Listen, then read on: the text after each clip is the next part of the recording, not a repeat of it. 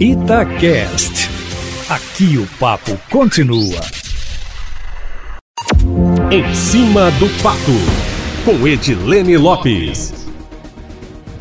A suspensão da segunda dose da vacina para algumas faixas etárias em Belo Horizonte e em cidades do interior de Minas é o retrato, Eustáquio Ramos, da má condução do combate à pandemia do coronavírus no Brasil.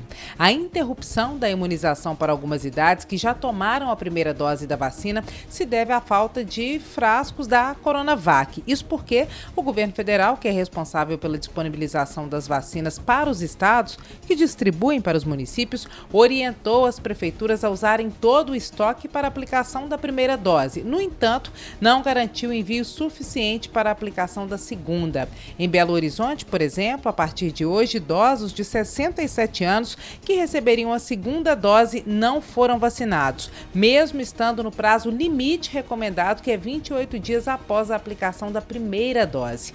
Até a sexta remessa recebida aqui na capital, a prefeitura reservou a segunda dose da vacina, o que foi suficiente para atender apenas os idosos de 68 anos, que até o final da semana passada receberam a segunda dose. Embora, Eustáquio, alguns especialistas afirmem que haja uma margem de segurança de até 15 dias depois do prazo recomendado para a aplicação da segunda dose, que é de 28 dias após a aplicação da primeira, a verdade é que tudo a partir de agora é incerto. O plausível, Eustáquio, é que o governo federal deva ser responsabilizado, inclusive judicialmente, caso qualquer idoso que esteja se isolando, que tomou a primeira dose e que não teve a segunda dose garantida, contrai a doença no período em que já deveria estar imunizado.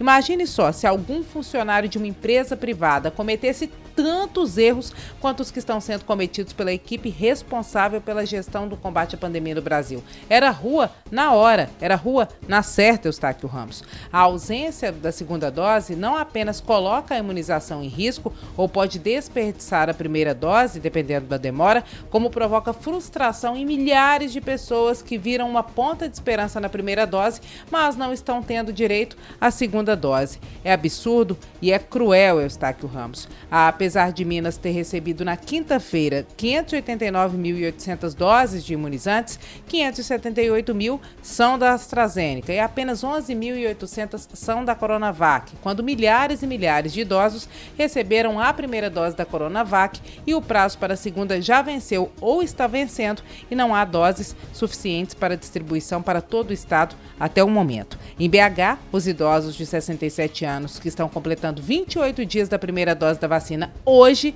foram orientados a voltar na quinta-feira aos postos de saúde. Hoje chegaram e não encontraram nada. Se vai ter vacina ou quando vai ter, mesmo que alguma autoridade garanta, fica difícil de confiar, né, Eustáquio? Já que até agora muito não tem sido cumprido. Nós adiantamos hoje no Conversa de Redação que hoje ou amanhã o governo de Minas deve receber as primeiras doses da vacina da Pfizer, o que é um passo importante mas não resolve o problema de quem recebeu a primeira dose da Coronavac há cerca de um mês e a partir de agora está literalmente na mão, Eustáquio Ramos. Como o povo gosta de dizer, na mão de calango, Eustáquio Ramos. Aqui em BH, passam pela situação hoje as pessoas que têm 67 anos e ao longo da semana 66, 65 e assim por diante, até que chegue nova remessa da vacina da Coronavac. O cenário, Eustáquio Ramos, infelizmente, é de caos, meu amigo. Amanhã eu volto sempre em primeira mão e em cima do fato.